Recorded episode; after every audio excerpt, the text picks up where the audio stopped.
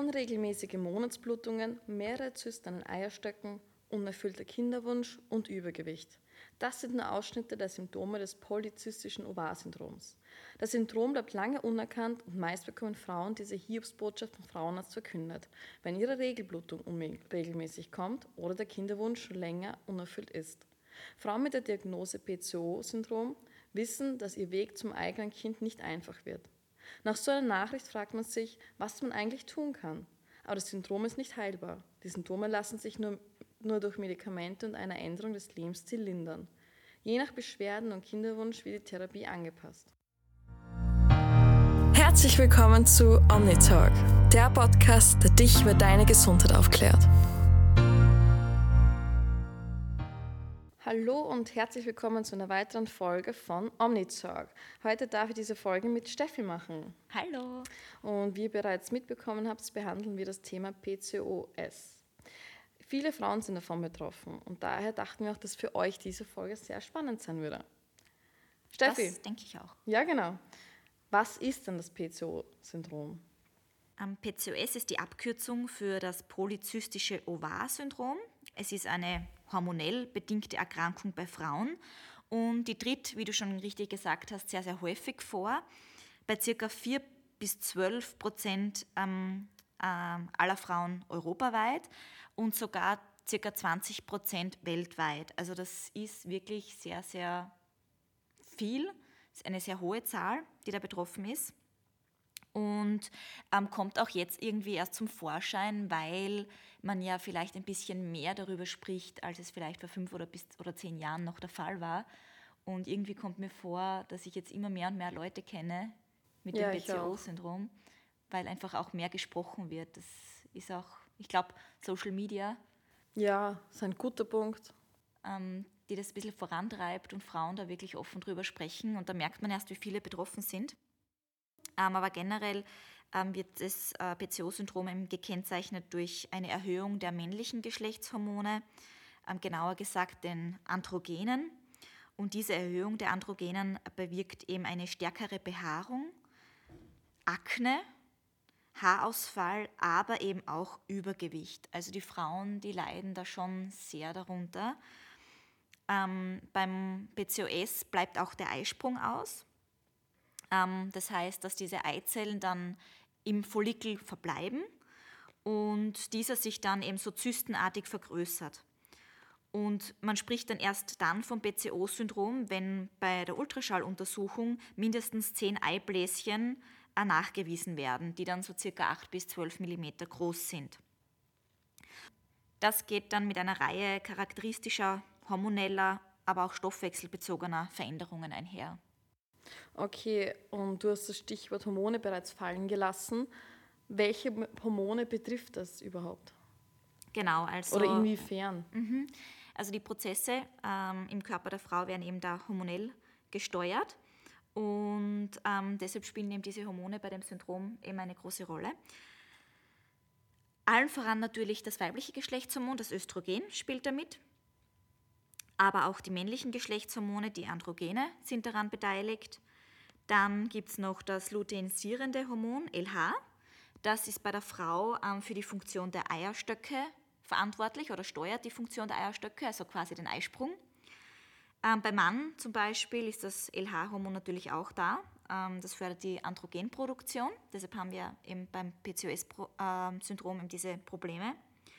Auch das FSH-Hormon ist, ist ähm, beteiligt, das follikelstimulierende Hormon, und das ähm, ist bei den Frauen dann an der Regulation der Menstruation beteiligt. Und diese Hormone sind eben alle in einer gewissen Art und Weise eben gestört. Okay, aber eine große Frage brennt mir gerade auf der Zunge. Ähm, wie kann diese Krankheit entstehen? Ist das genetisch? Kann das durch andere Faktoren begünstigt werden? Oder? Genau, also ja, leider weiß man das noch nicht so genau. Also oh. vor allem man weiß nicht, wie es zu dieser Störung im Hormonhaushalt kommen kann. Das ist einfach bis dato noch nicht geklärt.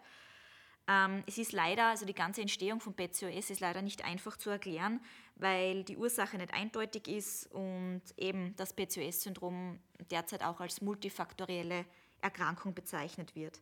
Das heißt, dass einfach mehrere Faktoren ursächlich sein können. Natürlich, die genetische Veranlagung spielt, spielt eine Rolle, auch Umwelteinflüsse ähm, haben einen starken Einfluss auf die Entstehung. Und man hat auch in mehreren Studien sehen können, dass das BCO-Syndrom auch von der Mutter jetzt an die Tochter weitergegeben wurde bereits, sowie auch, dass der persönliche Lebensstil, Bewegungsmangel, Übergewicht etc. ein Auslöser sein kann. Okay. Du hast es auch schon angeschnitten, aber könntest du es nochmal detaillierter bitte erklären, die Symptome, die mhm. bei dem BCO-Syndrom auftreten? Genau. Also dadurch, dass das Krankheitsbild des BCOS also multifaktoriell ist, ja, zeichnen sich auch die Beschwerden dann natürlich ganz unterschiedlich aus. Also jede Frau mit einem BCO-Syndrom hat natürlich unterschiedliche Symptome. Häufig klagen die Betroffenen ähm, über Zyklusstörungen, also ähm, eben, wie gesagt, der Eisprung bleibt aus, die Menstruation ähm, tritt, tritt, tritt, meistens auf, manchmal nicht oder verspätet. Ähm, natürlich ist es geprägt von Menstruationsbeschwerden, also die meisten Frauen haben dann auch wirklich ähm, starke ähm, Schmerzen während der Menstruation. Natürlich aufgrund dieser hohen Spiegel an männlichen Hormonen ja, ähm, kann es zu einer männlichen Behaarung führen bei den Frauen. Das nennt man Hirsutismus. Es gibt einen eigenen medizinischen Begriff dafür. Ähm, viele Frauen ähm, haben auch eine tiefere männliche Stimme und auch Haarausfall. Und natürlich damit einhergehend hat das BCO-Syndrom ähm, auch noch andere Komorbiditäten wie dann zum Beispiel Depressionen, ganz klar. Also wenn man als Frau dann plötzlich eine männliche Körperbehaarung bekommt, das kratzt natürlich dann schon auch an der Psyche, ganz klar. Es geht dann oft mit Schlafstörungen noch einher, eben die eingeschränkte Fruchtbarkeit, Unfruchtbarkeit, das haben wir auch schon besprochen. Die meisten Betroffenen leiden auch an Übergewicht, oder Fettleibigkeit. Das geht dann häufig mit Insulinresistenz einher, die dann als Spätfolge zu Diabetes mellitus führen kann. Also das BCO-Syndrom stellt schon einen enormen Risikofaktor für die Entwicklung von Fettstoffwechselstörungen dar, vor allem im Diabetes Typ 2, Bluthochdruck oder Arteriosklerose. Okay.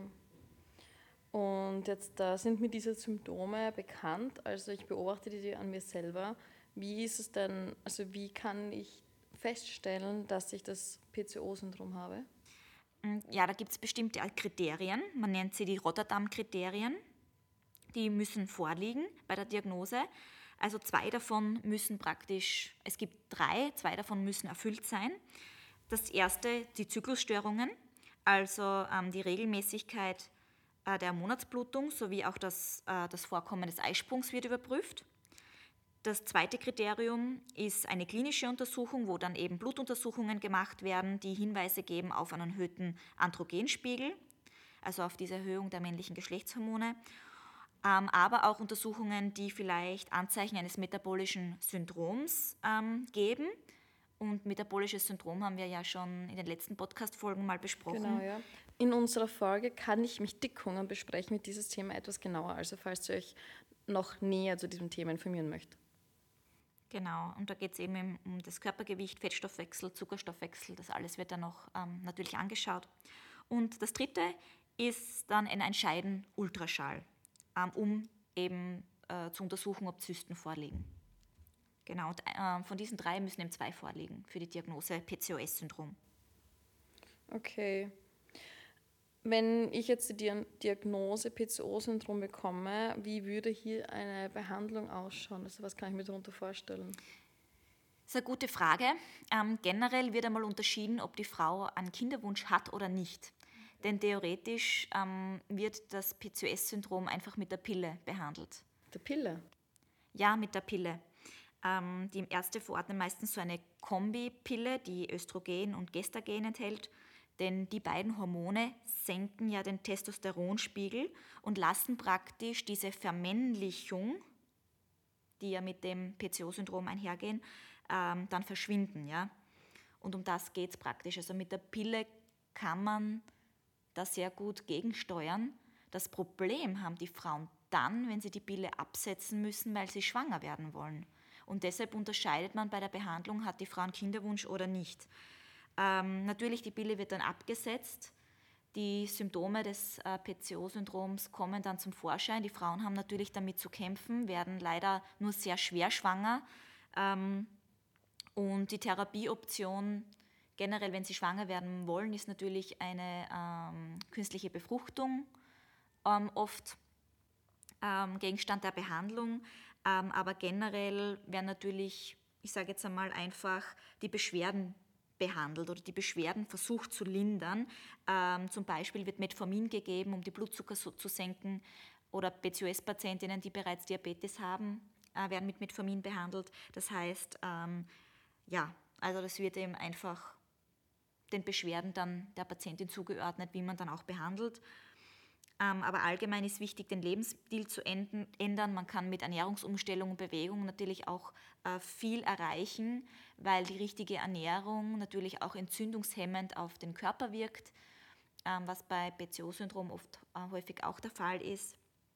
Und ja, das kann natürlich auch zur Gewichtsreduktion beitragen und deshalb wird, werden so allgemeine Empfehlungen ausgesprochen. Aber es gibt leider kein Medikament, das jetzt das PCOS heilen kann. Okay. Jetzt stellt sich mir nur gerade die Frage, wenn ich jetzt das PCO-Syndrom habe und einen starken Kinderwunsch gleich, was ist das, was mir den Kinderwunsch erschwert? Also warum habe ich es schwerer, ein Kind zu bekommen? Weil der Eisprung meistens ausbleibt. Am Eisprung liegt das? Genau. Okay. Die Östrogenspiegel sind, ähm, sind eben sehr stark ähm, erniedrigt, sage ich jetzt einmal, eher mehr die männlichen Geschlechtshormone im Vordergrund. Und wir haben eben das Problem eben mit dem LH-Hormon und mit dem LSH, die eben da ähm, für eine erfolgreiche Schwangerschaft natürlich ausschlaggebend sind. Okay, das heißt, das Östrogen ist äh, niedriger, dadurch wird der Eisprung verhindert und einen Eisprung brauche ich, damit ich schwanger werden kann. Stimmt, ja. Okay, jetzt gibt es aber Studien, die ähm, einen Zusammenhang zum Darmmikrobiom zeigen. Kannst du uns da Näheres erklären? Ja, genau. Da, deshalb sind wir hier, dass wir eben auch den Bezug zum Darmmikrobiom erklären. Und ähm, tatsächlich gibt es da sehr gute Erkenntnisse bisher. Ein Arbeitsteam aus, äh, oder an der Med-Uni Graz ähm, waren die ersten, die eine geringe Bakterienhäufigkeit, aber auch signifikante Unterschiede in der Zusammensetzung äh, des Mikrobioms zwischen Frauen mit PCOS und eben gesunden äh, Kontrollpersonen festgestellt hat. Und seitdem wurden auch mehrere Studien publiziert, die genau diese Ergebnisse auch bestätigt haben. Und daher stellen wir die Hypothese auf, dass wir durch die Veränderung des Darmmikrobioms diese PCOS-Symptome verbessern können und damit vielleicht auch einen neuen Ansatz zur Behandlung der Erkrankung schaffen können. Ähm, das Mikrobiom ist deshalb äh, so interessant, weil man für die Frauen beim PCOS-Syndrom vielleicht ähm, das Isoflavon Equol ähm, da ja, näher in Bezug nehmen kann oder das eben von besonderem Interesse ist. Äh, unsere Darmbakterien sind nämlich in der Lage, aus Diacein, das ist ein Phytoestrogen, das in Soja enthalten ist, Equol zu bilden. Und Equol wiederum bindet nachweislich den Östrogenrezeptor und das hat dadurch eine antiandrogene und entzündungshemmende Wirkung. Sprich, eben die männlichen Geschlechtshormone äh, werden praktisch reduziert durch diese Bindung an den Östrogenrezeptor. Und man spricht eben hier von diesen Equol bildenden Bakterien im Darm, die aber in den westlichen Ländern nur 25 bis 30 Prozent der Bevölkerung aufweisen. Jetzt kommt mir nur gerade eine Frage, aber du sagst, es ist in Soja enthalten. Mhm. Soll ich jetzt mehr Soja essen? Beim PCOS? Ja. Ja, theoretisch ja. Es mhm. kommt darauf an, natürlich, welcher Soja, da kommt es wieder auf die Anbauart an okay. und so weiter. Aber ich würde das auf jeden Fall dann mit dem Arzt besprechen, weil nur Soja essen ist natürlich auch nicht die Lösung. Aber man füttert eben dadurch diese Equol-bildenden Bakterien im Darm an. Ja. Und an der Med-Uni in Graz wurde da schon eine Pilotstudie im Jahr 2019 ähm, gemacht und da wurde gezeigt, dass eben die Prävalenz der Equol-Produktion bei den Frauen mit PCOS viel geringer war Also 50 Prozent fast ist er im Vergleich zu gesunden Frauen. Und deshalb kann man natürlich auch ähm, das Darmmikrobiom hier auf jeden Fall mit einbeziehen. Aber wir wissen ja auch, dass generell eine verringerte Diversität, wie, wie, wir, wie wir, sie eben bei PCOS-Patientinnen ähm, sehen, auch in weiterer Folge ja zu einer Dysbiose führt, zu, erhöhten, zu einer erhöhten Durchlässigkeit der Darmbarriere. Das hat natürlich wieder negative Auswirkungen auf die Insulinsensitivität. Es gibt ja Studien, die zeigen, dass Multispezies-Probiotika in der Lage sind, die Insulinresistenz zu verbessern, die gemessen wurde am HOMA-Index in der Studie. Und wir wissen aber auch, dass einige Hormone im Darm selbst produziert werden. Also man sagt ja die hormonzentrale Darm. Und äh, diese Hormone werden im Darm in Abhängigkeit natürlich von der Zusammensetzung unserer Darmflora produziert. Und deshalb gehen wir davon aus, dass BCOS über den Darm, ähm, ja, ich sage jetzt einmal vielleicht schon sehr, sehr motiviert oder sehr ähm, zukunftsweisend äh, ähm, behandelt werden kann. Und neue Forschungsergebnisse weisen auch darauf hin, dass eben das Darmmikrobiom eine zentrale Rolle bei der, bei der Regulierung vom Östrogenspiegel im Körper äh, spielt und somit eben das Risiko beeinflusst, äh, gewisse hormonbedingte Erkrankungen zu entwickeln. Das heißt, wenn das Mikrobiom des Darms gesund ist, produziert der Körper, vor allem in den Eierstöcken, genau die richtige Menge eines gewissen Enzyms. Das heißt Beta-Glucuronidase. Und dieses Enzym ist wichtig für die Regulierung des Östrogenspiegels. Und eine Störung im Haushalt der Mikroorganismen hingegen kann die Aktivität des Enzyms beeinträchtigen, was natürlich zu einer Unter- oder Überversorgung von freien Östrogen führen kann. Und Erkrankungen, die, da, die, dann daraus resultieren können, ist zum Beispiel das PCOS-Syndrom, aber auch Endometriose, ähm, aber auch Brust- und Prostatakrebs zum Beispiel. Steffi, könntest du das kurz zusammenfassen, weil das kann leider ich nicht mal mehr wiedergeben. ja, sicher. Ähm, also für Frauen mit PCOS-Syndrom ist jetzt also ähm, das Equol von besonderer Interesse. Das heißt, ähm, wir schauen uns da die Equol-bildenden Bakterien im Darm einmal genauer an. Dann wissen wir ja, dass äh, bei PCOS eben Insulinresistenz, Diabetes, äh, Übergewicht eine einen hohen Stellenwert hat bei der Erkrankung. Ähm, und wir wissen ja aus Meta-Analysen, dass ähm, zum Beispiel auch eine dreimonatige Behandlung mit Probiotika ähm, eben signifikante Wirkung hat auf, Blut, auf die Blutzuckerkontrolle bei den Patientinnen, auf die Triglyceride, auf HDL, LDL-Werte. Das heißt, wir sehen da ein enormes Potenzial ähm, in der Therapie mit Probiotika. Deshalb rückt auch das Darmmikrobiom hier auch so ähm, ja, in den Mittelpunkt der PCOS-Forschung. Und wir wissen auch, dass der Darm die Hormonzentrale schlechthin ist, dass sehr viele Hormone im Darm gebildet werden, eben dass, ähm, äh, dass der Östrogenspiegel ja auch äh, im Darm irgendwie mm, reguliert wird, eben durch das Enzym Beta-Glucuronidase. Das heißt, wir haben sehr, sehr viele Tendenzen, die uns hier den Anlass geben, das Darmmikrobiom einfach ja, ins Zentrum der Forschung zu rücken. Und wir haben bereits auch eine Studie, eine Studie gemacht, ähm, hier im Institut Allergosan, ähm, in Kooperation mit der Medizinischen Universität in Graz. Und dort wurden schon 30 ähm, Patientinnen äh, in eine Pilotstudie mit eingeschlossen, die drei verschiedene Multispezies-Probiotika erhalten haben. Ähm, denn man muss natürlich wissen, es ist sehr schwierig, wie welches Produkt oder welches Multispezies-Probiotikum nehme ich denn? Denn die Frauen haben ja so, so viele verschiedene ähm, Symptome. Und wir wissen ja, dass jedes Bakter jeder Bakterienstamm etwas anderes kann und auch natürlich jedes Team an Bakterien etwas anderes kann. Deshalb ähm, gibt es ja verschiedene Kombinationen von Multispezies-Probiotika mit verschiedenen Bakterienkombinationen. Und natürlich war dann für uns die Frage, was nehmen wir für ein Probiotikum? Denn einerseits wollen wir ähm, vielleicht das metabolische Syndrom in den Vordergrund stellen oder, oder am metabolischen Syndrom anpacken und vielleicht die Blutzuckerspiegel ähm, senken? Oder sollen wir eher mehr in Richtung dann Übergewicht gehen, schauen, ob man da ähm, bei Firmicutes bacteroidetes noch was machen kann, also diese Bakterien, die ähm, ja, als Dickmacher oder Figurschmeichlerbakterien auch ähm, gern ähm, äh, bezeichnet werden?